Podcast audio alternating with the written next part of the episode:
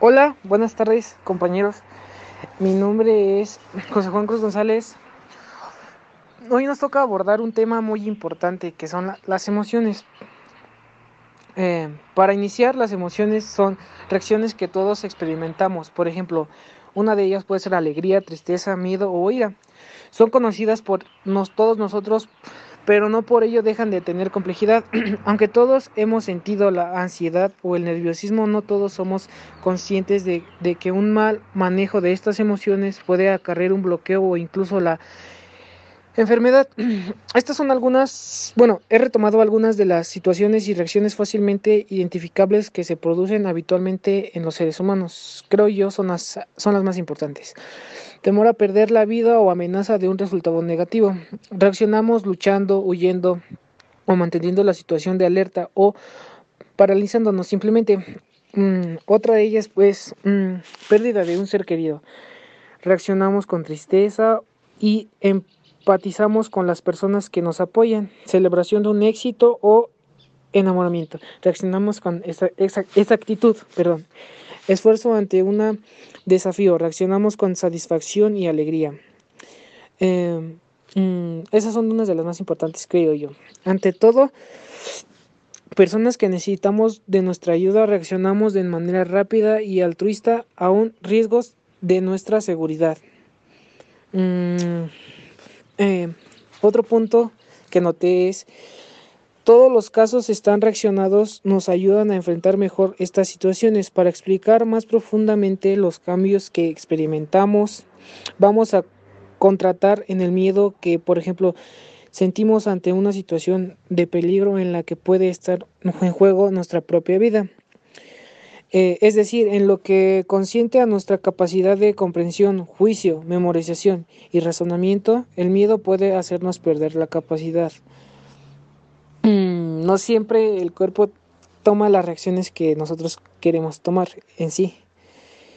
Mm, conducta haciendo que reaccionamos de manera similar a otras especies menos evolucionados como las reptiles. Es decir, reaccionamos tratando del decidir si tenemos más posibilidades de sobrevivir, luchando, huyendo de quedándonos paralizados. Esta manera de reaccionar está programada, reside, reside eh, en la magnitud, en la parte profunda de nuestro cerebro. En este órgano emocional no tenemos coincidencia ni capacidad de decisión y además de que En registros los sucesos hemos vivido y los sentimos que hemos pervertido lo que hace se nos olvida a veces de que todo el pasado y trataremos de evitar en un futuro.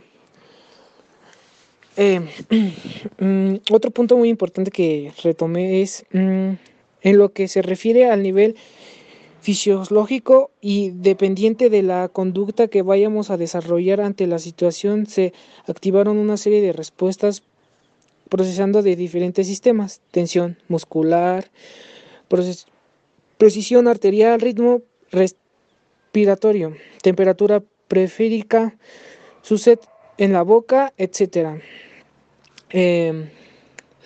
A nivel subjetivo, es decir, dependiendo totalmente del individuo, experimentamos una serie de situaciones físicas intensas, desagradables y desconociendo que junto con los cambios cógnicos y algunos pensamientos sobre el peligro y sus consecuencias harán que tengamos una situación de terror única e involucrable.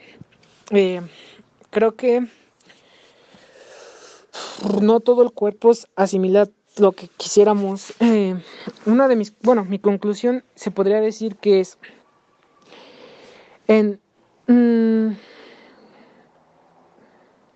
en cuenta que las emociones son muy importantes en nuestra vida diaria, ya que debemos de aprender a tener un control de ellas. En lo personal yo opino que las emociones debemos de tener un control sobre ellas porque si no en sí pues todo eh, creo que si no controlamos las emociones ante todo, pues todo sería un caos en sí. Eh, y las emociones en, en algún momento o circunstancia pueden ser lindas, pero no siempre. Bueno, sí es siempre, pero sabiéndolas controlar. Ese es mi punto de vista.